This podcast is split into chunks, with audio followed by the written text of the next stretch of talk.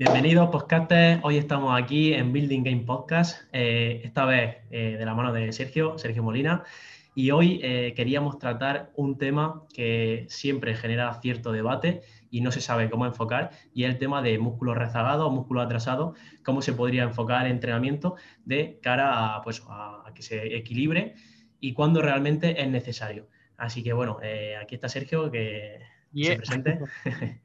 Así que lo primero de todo, que yo creo que es lo de donde tenemos que partir, cuando realmente tenemos que decir o podemos decir que un músculo, eh, un grupo muscular está retrasado o atrasado respecto al resto de, nuestro, de nuestra musculatura.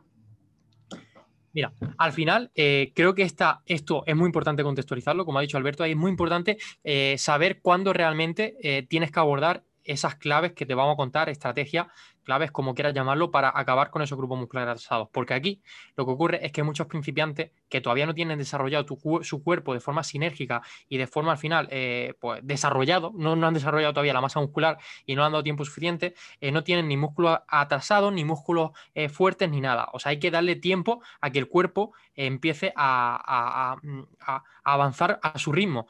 ¿Qué ocurre? Que mucha gente que es principiante se preocupa y se raya porque ya de por sí tiene, esto al final también va muy relacionado psicológicamente con a lo mejor trastorno o que tú hayas siempre tenido sentimiento de inferioridad porque no te ha gustado una parte de tu cuerpo y a la vez ya vas generando una especie de, de, bola de nieve y vas creyendo que tiene un músculo atrasado, que tienes que abordarlo ya, cuando realmente todavía no le ha dado tiempo a tu cuerpo a crecer. Entonces, si eres principiante, este episodio casi que no es para ti. Por eso, yo, por ejemplo, de hecho, os pongo un ejemplo real. Eh, mi novia, por ejemplo, tiene un grupo muscular, bueno, no tiene, los grupos, no tiene un grupo muscular atrasado, simplemente que su tren superior ha crecido más rápido que sus piernas. Sus piernas todavía le está costando, tema de cuádriceps y glúteo, y va un poco más retrasado respecto a su tren superior. ¿Qué pasa? Eh, tengo que ya abordarlo y ya meter más volumen a lo otro. No tengo, no, no tiene por qué. Todavía al final tiene que estandarizar la técnica, tiene que mejorar la ejecución y tiene que darle prioridad a esto que va mucho antes y ya seguramente mejore su capacidad para generar estímulo en, la serie de tren inferior y poco a poco pues eh, vaya creciendo un poco más, eh, digamos, equilibrada. Y ya después sí llegar al punto en el que a lo mejor ya cuando haya gastado todas estas balas y ya se ha avanzado, pues sí tienes que abordar estos grupos musculares atrasados más en, en, en, con foco, o sea, más haciendo un mesociclo de especialización. Exacto, y aquí también, justo he acabado mencionándolo, ya engancho, tema de, porque no es lo mismo hacer una especialización, un, mesociclo de especialización en un grupo muscular que dar cierto énfasis en, el propio entrenamiento y demás a un grupo muscular que lo mismo, en tu caso eres peor respondedor a ese grupo muscular, te crece, o sea, tarda más en que, se hipertrofie y generamos masa muscular y por lo tanto nos interesa pues darle ese plus, pero que tampoco llega a ser que diga, pues no, solo voy a hacer bíceps porque quiero que me crezca el bíceps, no, no a ese punto, sino eso, darle a lo mejor, eh, que es lo que vamos a tratar ahora, eh, lo vamos a ir eh, diciendo, poniendo en orden, tema de, por pues, lo mejor, orden de ejercicio, ver realmente, bueno, la técnica que está realizando en ese, en ese ejercicio como tal, la selección que está haciendo de esos propios ejercicios. Así que, bueno, eso es lo que queremos abordar aquí de una forma un poco práctica para que os quede todo claro, ¿vale? Así que lo primero, y yo creo que estamos en eso, vamos a estar de acuerdo Sergio y yo, es yo creo que el tema de ejecución o, bueno, técnica del propio ejercicio, ¿no? Sí, totalmente. Al final, la ejecución, ya sabéis que le hemos dado mucha tralla en todos los episodios del podcast, pero es que la realidad, cuando tú mejoras una ejecución a nivel de que realmente eres capaz de hacer que el factor limitante sea el grupo muscular que quieres trabajar, ahí ya es cuando vas a sacarle mayor eh, estímulo a esa serie. Entonces, es cuando realmente cada serie va a ser efectiva. Aquí, por ejemplo, hay muchas personas que lo que les pasa en el pre de banca inclinado, que ya pusimos el ejemplo con el ROM activo, ROM pasivo que bajan de más. Entonces, ¿qué ocurre? Que además de un rebote muy grande en el, pecho, en el pecho, cuando llega la barra al pecho, no estandarizan la técnica y como hemos dicho, bajan de más, meten un ROM pasivo, no activo. Y lo que ocurre aquí es que al final, eh, bueno, pues no está generando tanto estímulo como podría generar en esa serie. Entonces, antes de nada, céntrate y focaliza en el grupo muscular que quieres trabajar y haz un ROM activo, estandarízalo y, progresa. Eh, cuando hagas esto, entonces ya quizá sí veríamos eh, otras variables como las que vamos a comentar ahora y veríamos la posibilidad de modificarla. Así que yo diría esto, eh, técnica. Justo eso, justo eso. Además, bueno, lo típico muchas veces que se ve es el tema de bueno, las piernas, que mucha gente pues, se queja de que no tiene un buen desarrollo y casi siempre que me fijo en esas personas coinciden que la técnica que realizan en la mayoría de patrones de, sentadilla y variantes no es la más adecuada, meten un rango de recorrido bastante corto eh, por lo que no hay una buena flexo-extensión de rodilla y eso al final, pues bueno, va a limitar la capacidad de progreso que tenga respecto a las piernas. Así que yo siempre abogo por la calidad, Sergio yo creo que también, y primero tienes que garantizar que hay un buen movimiento, que se está, como ha dicho Sergio, que el factor limitante del movimiento sea ese grupo muscular, o que por lo menos nos asegure que haya trabajo, porque bueno, una sentadilla libre puede que al principio tu factor limitante no sea el cuádriceps como tal, que sea a lo mejor la espalda baja o el erector torácico, pero asegúrate de que haya una buena eh, flexión de rodilla para que, bueno, para que luego trabaje el cuádriceps extendiéndola. Si, no te, si apenas hay eh, de rodilla, pues el cuádriceps no se va a enterar mucho. Si hace unos buenos días en la sentadilla, pues probablemente haya cositas matizadas o variantes que se puedan ser más interesantes. Así que eso es súper pues, importante, vaya. Y también, eh, bueno, ya entraremos en juego eh, hablando de la selección de ejercicio, pero también esta técnica intentaría adaptarla a la persona. Eh, ya traeremos la semana que viene, porque esto se subirá el lunes, no sé qué día será, pero el lunes, espérate a ver que lo, miro, que lo miro ya que estamos, el lunes 19, que es cuando nos estará escuchando. Pero ¿qué pasa? Que la semana siguiente vamos a traer a un especialista que va a hablar sobre esto, justamente, de cómo adaptar esa biomecánica al sujeto que de verdad que es un puñetero crack y, y una persona que, que tiene mucho que aportar. Y justamente hablaremos de esto, porque al final también la técnica tiene que estar un poquito y la selección de ejercicio individualizada a la persona. Si una persona al final eh, no le crecen las piernas, tiene un grupo muscular atrasado, que es el cuádriceps en especial, dentro de las piernas, y el cuádriceps va más rezagado, ¿qué ocurre? Que si mete sentadilla y mete eh, siempre sentadilla, sentadilla libre, y a lo mejor la hace muy anteriorizando la carga y la hace muy dominante de cadera y mete mucho glúteo y cadena posterior, pues quizá es mejor que para esa persona se meta otro, otro ejercicio o que para esa persona lo que hagamos es no bajar tanto para que no haya tanto rango de movimiento pasivo, en este caso para la articulación de la rodilla. Que como digo, esto traeremos el especialista eh, que es un crack la semana que viene, que hablaremos sobre justamente esto, porque al final el rango de movimiento va a diferir también y el cómo hagas ese ejercicio va a diferir de la persona. No una sentadilla más hasta abajo, hasta tu gras, se decía, hasta, el suelo, eh, no tiene por qué ser correcta para esa persona si quiere desarrollar, por ejemplo, los cuádriceps, porque ya puede estar involucrando otras articulaciones como mayor flexión de cadera y metiendo más el glúteo y la cadena posterior para solventar esos grados eh, que baja de más, pero no sirve para nada, porque si quieres desarrollar los cuádriceps, adapta el rango de movimiento a tus palancas. Exacto, y aquí también es importante eh, respecto a la técnica que un ejercicio puede cambiar brutalmente, porque me ha pasado también con gente que, le doy ciertos, eh, ciertas pistas, ¿no? Como se llama QS en inglés, que no me sale el S, de que a lo mejor, por ejemplo, en un, jalón para trabajar más el dorsal, que siempre intente llevar el codo por delante del cuerpo, que eso va a hacer que haya más extensión del hombro y demás. Entonces, cositas así, incluso la sentadilla, a la hora de el, contacto del pie con, los, con el suelo, todo eso es súper importante de cara, bueno, lo primero, que aplique bien fuerza y lo segundo, que se lleve eh, el trabajo, el grupo muscular que te interesa, por ejemplo, una jaca también, que se viene a la cabeza. El hecho de eh, la fuerza intencional, que eso que quiero hablar también de ello en un post, que también da, juego, que piense en deslizar como el pie hacia adelante a la misma vez que empuja, sin que obviamente haya demasiado que se te levante el talón de, la propia plataforma, pues seguramente vaya a hacer que eh, trabaje mucho más el cuádriceps extendiendo esa rodilla. Estas son cositas que a lo mejor muchas veces no se le presta atención, pero que luego sí que pueden marcar la diferencia y que es importante prestarle atención. Eso es. Y ya como segunda clave, Alberto, eh, ¿cuál seleccionaría y cuál, eh, qué variable tocaría? Vale, pues aquí depende del grupo muscular, aquí importante eso, eh, para jugar con una cosa o con otra. Por ejemplo, el tema de muchas veces típico gemelo. En el gemelo, ¿qué, qué pasa? Pues que mm, se puede, como también las fibras que tiene, coincide que también tiene más fibra mm, eh, no me sale el nombre, tipo, tipo exacto, fibra lenta, perdón. Entonces, eh, puedes meterle mucha más caña porque está adaptado, por así decirlo, a, estás constantemente trabajando, por lo que el tema de recuperación se recupera bastante rápido. Entonces, aquí una, em, una cosa interesante es pues, aumentar la frecuencia de entrenamiento, tocarlo, repartir ese trabajo en, varias, en varios días a la semana, bastantes más, y de esa forma, pues bueno, que se lleve un estímulo más potente. Luego también eh, el tema del orden de ejercicios. Si, por ejemplo, pues quieres darle más caña a los gemelos, en este caso, que los tienes rezagados, pues meterlo al principio de la sesión puede ser interesante. ¿Por qué? Porque mm, lo primero, la calidad de ese, ejercicio, vais con mucha menos fatiga, por lo tanto, va a estar mucho más fresco y va a ser mucho mejor la calidad. Y luego tampoco, lo, bueno de esto es que tampoco te va a arrastrar eh, o te va a condicionar el resto del entrenamiento. Entonces, esto son cositas, por ejemplo, de cara al gemelo que puede ser interesante. Y bueno, el tema de recordatorio también, eh, meter series recordatorio puede ser interesante.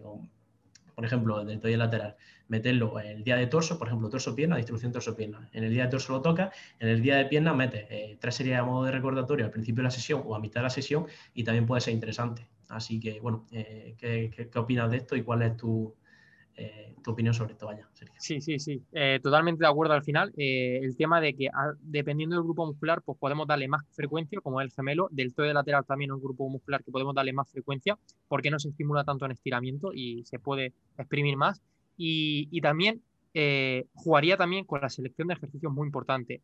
Eh, aparte de adaptar al sujeto y también adaptarlo a sus palancas y todo esto, eh, jugaría con la selección de ejercicios porque al final, desde mi punto de vista, en un grupo muscular alzado te puedes permitir el lujo de, junto al orden de ejercicios, meter ejercicios analíticos más previos a los ejercicios multiarticulares principales, que justamente, como ha dicho Alberto, jugar con el orden, un poco, por ejemplo, tu músculo rezagado es el cuádriceps. Vale, pues no metas ya de primero eh, una sentadilla o una prensa.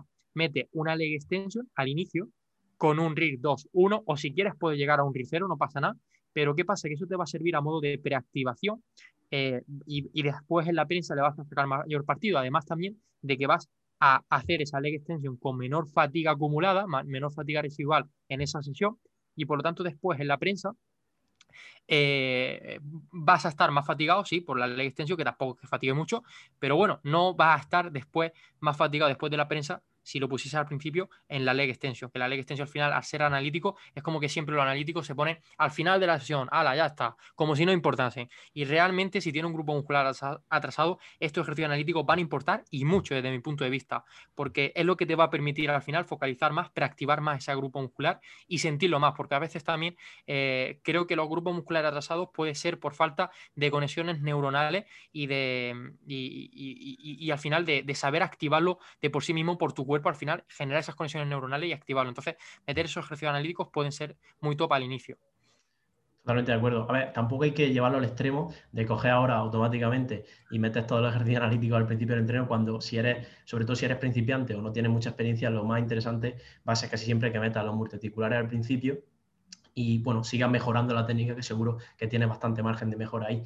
Sí que en este caso puede ser muy importante pues el hecho de centrarnos en que estamos realizando el movimiento o la función que cumple ese grupo muscular, que por ejemplo en un peso suele pasar en un peso muerto rumano, a lo mejor haciendo el propio ejercicio no nos da mucho trabajo de los isquios, pero ya te aseguro yo que si haces una buena bisagra de cadera en la que lleves a los isquios al mayor estiramiento posible, a lo mejor en el, momento no, pero seguramente al día siguiente o al acabar el entreno va a notar toda la zona posterior de la pierna trabajada, porque bueno, eso, a lo mejor no, en el momento no hay tanta conexión neuromuscular que se llama, pero sabes que están trabajando extendiendo la cadera 100%. Entonces, si te asegura el movimiento que cumple eh, ese, grupo muscular, eh, estoy seguro de que, sobre todo, estamos hablando de ejercicios multiarticulares, porque en el ejercicio analítico ya sí que es otro rollo y a lo mejor pues sí que tenemos que centrarnos más en eso, en, notar el propio músculo a la vez que hacemos el, movimiento, como puede ser una ley de extensión, como ha dicho Sergio, y que eso nos puede ayudar a luego activar mucho mejor en, el multiarticular el, eh, ese grupo muscular. Y aquí también tener cuidado de que, bueno, eh, si hace ese analítico antes,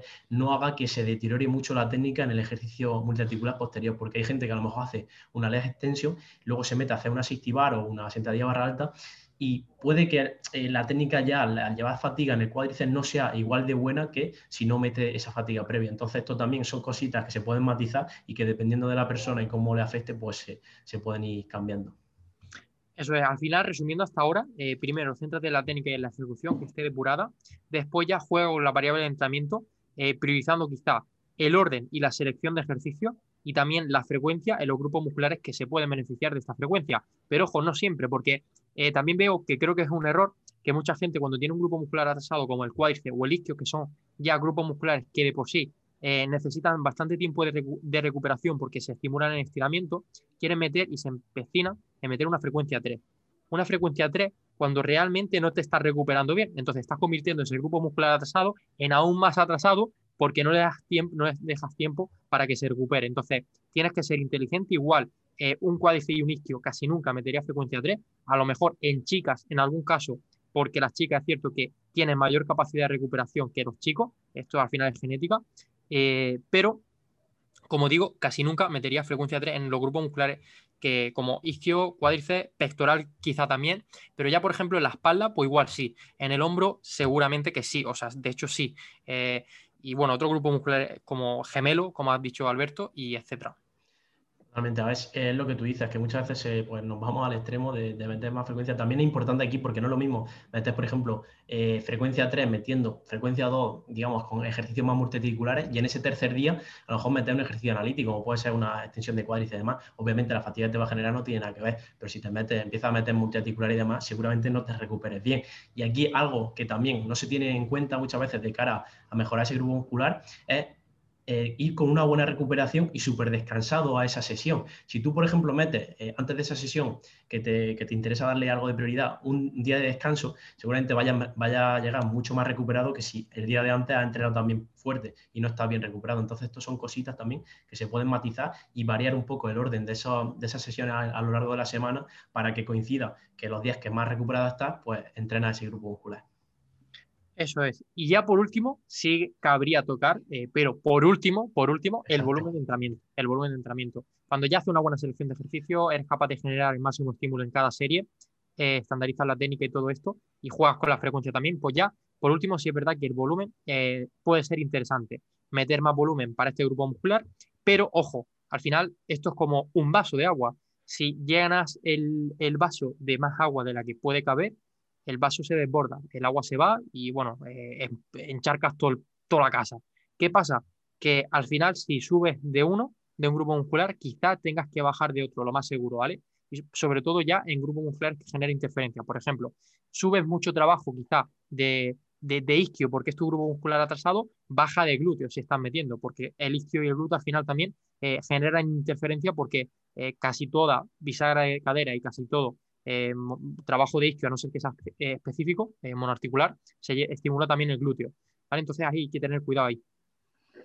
Totalmente. y ya por último, bueno, eso, que como, como, veis, nos hemos dejado el volumen para, para, el último punto, porque al final tienen que cumplirse todos esos factores que hemos dicho antes de técnica y demás, porque es que si no, al final le están metiendo más volumen, pero más volumen para qué? Tu músculo a lo mejor está, está haciendo ejercicios que a lo mejor no lo estás haciendo ni bien y, estás dejándote muchísima tinta en el, eh, tintero, por así decirlo, eh, antes de poder exprimir ese volumen extra que estás metiendo. Entonces, primero céntrate en eso. También te lo digo por experiencia propia, por ejemplo, en mi caso, en concreto, el, tema de la espalda, que bueno, yo lo tenía un poco así como rezagado, como que no era mi grupo principal. Y las modificaciones que he metido es centrarme mucho más en la técnica que estaba realizando en esos ejercicios, como la mayoría de remos, que lo mismo el codo, la dirección que tomaba ese codo eh, a la hora de hacer el propio remo, y, mejorarla mucho, porque al final no, esa conexión neuromuscular sí que es verdad que estaba un poquito en la mierda, como diría yo, pero era por eso, porque la técnica era bastante deficiente, entonces tenía mucho que mejorar ahí. Y luego no perdáis de vista el tema progresión. Esto es súper importante, por mucho que, que, toques técnica y demás, pero si no vas progresando a lo largo del tiempo en tus ejercicios principales, te aseguro que no, va a haber mucho progreso en ese grupo muscular ni mucha mejora. De hecho, por ejemplo, a mí también me ha pasado en la espalda, que la espalda suele, ser el grupo muscular atrasado de muchas, bueno, en este caso sobre todo mucho más hombres, mucho más hombres que mujeres. Eh, al final, eh, también, bueno, también porque es más estético, quizá. Eh, y las mujeres, bueno, también quieren espalda, pero quizá le quieren dar más prioridad a las piernas. Que ojo, hay que diferenciar de grupo muscular atrasado a grupo muscular que quieras potenciar, porque si no lo tienes atrasado, pero a lo mejor quieres potenciar más las piernas porque es más estético y quizá eres chica y quieres competir en bikini fitness o lo que sea, que además el trabajo de piernas tiene que prevalecer sobre tren superior porque es lo que miran los jueces, pues hay que diferenciar, ¿vale? De grupo muscular alzado a muscular, grupo muscular que quieras potenciar, aunque realmente estas claves podrían servir también para un grupo muscular que quieras potenciar, ¿vale? Eh, bueno, me he perdido, tío. sí, que al final, o sea, tenemos que diferenciar entre si lo tienes realmente retrasado, como he dicho antes, o si simplemente quieres hacer un poco de énfasis en ese grupo muscular porque te interesa o porque respecto al resto, pues sí que va un poquito más atrás, pero que tampoco una diferencia enorme. Simplemente pues quieres que, que se desarrolle más y ya está, darle un plus. Eso es, y eh, ya me acuerdo. Estaba hablando de la espalda, de la densidad de espalda, es que me ido por la rama. El tema de la, densidad de la espalda, por ejemplo, eh, es que la espalda es un, grupo muscular peculiar, porque eh, si le quieres dar densidad, principalmente tienes que enfatizar en la musculatura de la espalda alta, que es trapecio medio, y quizá meter remos, pero remos que inciten que no vaya el codo pegado, que vaya más en abducción horizontal, y trabajes toda esa parte del deltoides posterior, trapecio medio, retractores escapulares, etc. etc. Entonces, meter, por ejemplo, remo en punta, con agarre pro si tienes la máquina y, y remos en polea con agarre prono, etc, etc, pueden ayudar mucho. Si quieres amplitud, mucha gente aquí también se confunde en el tema de la amplitud de la espalda y lo que hace es meter, eh, sí, pueden meter jalones, pero al final la amplitud de espalda está relacionada también con el deltoide lateral. Entonces, cuidado. También suele ser un grupo muscular atrasado el deltoide lateral, por norma general, creo, y junto al pectoral suelen ser los más comunes. Y, y si quieres darle caña al deltoide y que se vea ese redondez, pues dale caña al deltoide lateral principalmente. Exacto, sí. El deltoide lateral, además, más que retrasar muchas veces es porque no se le. La mayoría de personas al utilizar, siguen utilizando rutinas weighted y a lo mejor tocan el deltoide lateral una vez en semana, cuando sabemos que se puede recuperar de sobra y tocarlo pues dos, incluso tres veces en semana. Entonces, yo creo que ese es también uno de los problemas, que justo este grupo muscular pues se le puede dar bastante caña. Entonces, pues es que no se, no, no, se aprovecha todo lo que se podría. Y ya acabando el podcast, te voy a lanzar una pregunta, Alberto. Eh, ¿Y qué pasa con los grupos musculares que, sabemos que son fuertes? Eh, ¿Qué hacemos con ellos? Porque veo mucha gente que a lo mejor tiene un gemelo de la hostia, porque sabemos que el gemelo, el gemelo es muy genético, y tiene un gemelo de la hostia, y tío, lo siguen entrenando tres veces a la semana y cuatro, y, quieren seguir dándole caña. Joder, creo que hay que ser un poco inteligente. Sí, no, en esos casos, a ver, si le gusta entrenarlo, pues que lo siga entrenando, ¿no? Si quiere que siga creciendo, ya está. Pero en esos casos, eh, pues lo que puede hacer es reducir el volumen que le está metiendo ese grupo muscular, meterlo en mantenimiento, o sea, bajarlo, eh, y al final lo que nos va a, pues, nos va a favorecer esto es que podamos destinar más volumen de entrenamiento a otros grupos musculares. Aquí, por ejemplo, también es, importante saber que no es lo mismo quitar una serie de sentadillas que quitar una serie de, de encogimientos o de, gemelo. No tiene nada que ver, porque obviamente si quita una serie de sentadillas, seguramente te permite meter dos, tres, por ejemplo, de brazo perfectamente, la fatiga que va a generar con ella es mucho menor. Entonces, en este caso, eh, hay que tenerlo en cuenta. Yo en mi caso, por ejemplo, ahora el tema de, de piernas, estoy reduciendo bastante el volumen, aún así, porque antes es verdad que venía metiendo un volumen, bueno, seis medio, por así decirlo, y ahora estoy metiendo muy pocas, pero aún así es que eh, por el tema de que ya las cargas que utilizo y demás eh, son bastante altas en los ejercicios de pierna, me supone una fatiga brutal y me cuesta recuperarme aún metiendo 3-4 días entre media de descanso. Entonces, esto también, eh, bueno, hay que tenerlo en cuenta, que obviamente no te genera la misma fatiga, pero a lo que iba, que ya me estoy enrollando yo también, que si tienes un grupo muscular que ya va muy bien, pues baja el volumen o reduce ese, las veces que lo entrena, el volumen que le metes, y aprovecha para metérselo a otros grupos musculares que te interesa potenciar más. De hecho, exacto, tengo a una persona, un chico que llevo, que, que tiene un nivel bastante alta, alto, ya se podría decir que es bastante avanzado, y es, tiene un nivel, como digo, muy alto, y su punto fuerte es el hombro y los brazos. O sea, es espectacular, es que parece, parece que, va, que va puesto, porque tiene unos brazos descomunales. ¿Qué pasa? Que directamente le he quitado el volumen de brazo. Estamos metiendo tres series de bíceps y tres series de tríceps. Ya está, ya está. Incluso si le quito el volumen del to, sé que mejoraría porque el volumen indirecto que se lleva ya con el resto ya es suficiente. Entonces nos podemos centrar más en este caso, este chico que tiene un brazo del copón, pero claro, le falta desarrollar la espalda y el pectoral que quizás son más atrasados. Pues nos permite meter más volumen eh, a espalda y, pectoral e incluso llegar a un MRV a, un caso de 20 series semanales en esos grupos musculares y recuperarse bien, porque ya no hay fatiga del brazo y bueno, eh, puede, se sigue adaptando. Entonces eh, hay que ser inteligente aquí. Yo también, bueno, eh, por poner un caso, eh, un cliente, pues que a lo mejor eh, tiene el brazo, como tú dices, también bastante grande, el hombro grande, pero el pectoral algo más retrasado. En este caso, no, sí que he aumentado ligeramente el volumen, pero sobre todo me he centrado en ese orden de ejercicios de la sesión y priorizar esos movimientos sobre, sobre el resto, a lo mejor. Por ejemplo, la distribución torso-pierna, pues meter al principio de la sesión de torso esos ejercicios más de empuje y demás. Y muy importante, y se lo he dicho a él, que me siga pasando vídeos de técnica para garantizar que, estamos, que está trabajando ese grupo muscular bien y matices que pueden venirle bien, pues comentárselos también, porque es que al final eso, pues ya como os comento, puede marcar la diferencia. El hecho de en un pre pensar también en cuando está haciendo el press, no solo en juntar las manos arriba, sino en que vayan a juntarse un poco los codos, seguramente vaya a hacer más énfasis en esa aducción del hombro en el plano horizontal y al final, que es el, principal gesto de, en el que interviene el pectoral. Entonces, son, son cositas, matices que a lo mejor no se, no se les presta atención lo que he dicho antes, pero que también importan y hay que tenerlo en cuenta. Eso es. Y, o sea, al final, para resumir, eh, tenemos claro que la técnica es lo primero, antes de nada, después ya jugar con la prioridad y el orden de ejercicio y la selección de ejercicio, eh, y después ya jugar por último con el volumen de entrenamiento. Y también eh, dentro de, lo que es la frecuencia y de lo que hemos hablado de la prioridad y el orden, eh, quiero también que la gente abra un poco la mente, porque a mí me llegan preguntas hoy día, es que se me acaba de ocurrir, pero me llega pregunta hoy día de, joder, ¿qué hacen metiendo leg extension al inicio de la sesión y después como un ejercicio de isquio y después como un ejercicio de esto, o empiezas por pectoral y en lugar de hacer el pectoral seguido, mete uno de pectoral, otro de espalda, otro de pectoral, otro de espalda. Y es como que la gente se piensa que si estás bombeando el pectoral ya tienes que acabar con el pectoral antes de pasar a la espalda. Y no tiene por qué, no tiene por qué. De hecho, a mí me gusta y prefiero distribuirlo por norma general así. Uno de pectoral, otro de espalda. si le quiero dar el mismo énfasis, si le quiero dar más énfasis al pectoral porque ha atrasado, pues todo lo del pectoral al inicio. pero que abramos un poco la mente. De, de, hecho, en este caso, pues hay que tener en cuenta el principio de inhibición recíproca, que también nos puede beneficiar, también puede potenciar el rendimiento y en este caso ir alternando ejercicios, pues puede ser también interesante en ese aspecto. Y porque obviamente va a descansar algo más. Si metes dos ejercicios seguidos de pectoral, tu pectoral va a estar más reventado. En cambio, si metes uno de pectoral, uno de espalda, va a llevar más fatiga general, pero ese grupo muscular seguramente se haya recuperado mejor. Entonces, son, cositas lo que dice Sergio, de mantener la mente abierta y que hay muchas formas de enfocarlo todo.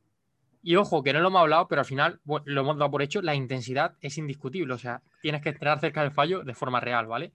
E incluso en estos grupos musculares atrasados, si ya eres una persona también más avanzada, eh, mete técnicas avanzadas, porque te van a ayudar eh, a, exprimir más al máximo esa serie.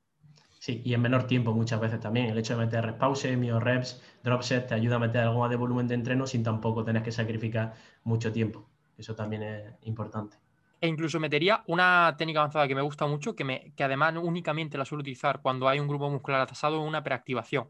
Por ejemplo, mete una leg extension antes de una prensa y te sirve a modo de en super serie, pero vas a un RIR 2, 1, no vas, no es una prefatiga, que hay que diferenciarla, la gente lo confunde. Eh, vas simplemente a un RIR 2, 1 o 3, 2 en una leg extension que te sirve para preactivarlo y después pasa a la prensa. Ya se ha visto en estudios que aumenta la activación electromiográfica, entonces le puedes sacar un plus. Pero te refieres como primero ejercicio de leg extension y luego la prensa, ¿no? No en super serie. Eh, puede ser, bueno, no, yo lo, he metido también en super serie durante un tiempo, pero no suelo utilizar la super serie ya, ya si acaso lo meto como series diferentes. Ah, eso es, justo eso. Yo super serie, la verdad que eh, metiendo, o sea, cuando hay trabajo un grupo, o sea, un ejercicio multiarticular como en este caso la prensa, no me gusta meter super series porque ahí no, mm. lo que, lo que nos interesa es que la técnica sea bastante buena y no haya demasiada fatiga. Luego, si quieres acabar como finisher, como yo suelo meter muchas veces, la extensión, se llega una CC squat, pues sí, pues reviéntate ahí que no te va a pasar nada. Eso es. Así que ya está, ¿no? Ya está todo. Yo creo que hemos, hemos resumido estos puntos a tratar de tema cuando, bueno, sobre todo grupo muscular atrasado y demás, cómo, cómo afrontarlo y cómo estructurarlo todo. Yo creo que ha quedado bastante claro. Y ojo, al final aquí tienes que individualizarlo a ti. O sea, según, por eso hemos tocado todos los puntos, pero al final eh, no podemos decirte, oye, haz esto y sigue estos pasos. Cuando realmente eh, es tan individual, si te falla la técnica ya te va a fallar el resto. Si haces bien la técnica, igual dependiendo del grupo muscular, dependiendo de cómo lo hagas, dependiendo de tu distribución que estés siguiendo, pues a lo mejor tendrás que jugar con la frecuencia o la selección de ejercicio. Entonces, perdónanos, pero no podemos decirte y decirte que haga esto al pie de la letra, porque es tan general que al final hemos tocado la estrategia y ya eres tú el que tienes que encargarte o ayudarte de un entrenador de eh, manejar esa estrategia que te hemos contado para ponerla y que tenga sentido. Exacto, muy importante ese, el tema de individualizar porque hay mucha gente que quiere copiar lo que está haciendo otro cuando a lo mejor no te, no te funciona, le funciona a él, pero a ti no. Por eso es muy importante que cada uno pues eh, haga lo que realmente necesite y no lo que está haciendo otro, que esto también suele pasar. De hecho, gente, famosilla.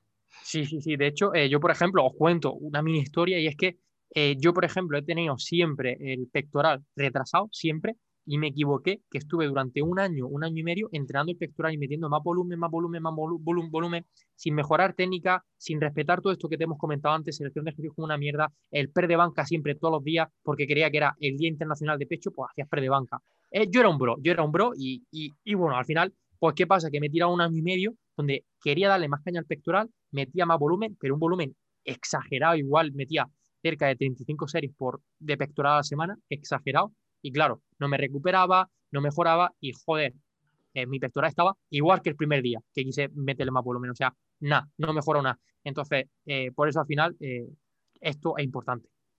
Es que claro, si me empieza a meter volumen y al final ese volumen acaba siendo basura, que no te, no te renta, no te renta en absoluto. Así que poco más, pues yo creo que ha quedado todo claro. Esperemos, esperamos que haya gustado el, el episodio. Y ya sabéis que cualquier otro tema que os gustaría que tratásemos, nos lo podéis dejar en comentarios y nosotros encantadísimos. Por cierto, antes de nada, eh, también, decirte, también decirte que de verdad se agradece un montón que te hayas quedado hasta el final. O sea, si ya no has aguantado todas las chapas, muchas gracias. Y también quiero decirte que si te mola, es el podcast, si te mola esto, échale ahí una captura joder, y compártela por redes sociales y menciona a Alberto y a mí, que nos hace una ilusión. O sea, como cuando un niño chico ve una piruleta, igual. Joder, encantadísimo. Así que si lo haces, te damos un beso virtual. Exacto, y la reflexión que hayas sacado, el punto más importante, pues también lo puedes poner. Y la verdad que nos, nos mola para saber que estamos enfocándolo bien y que estáis sacando cositas interesantes y que podéis aplicar en vuestro entrenamiento. Eso es. un abrazo. Un abrazo enorme.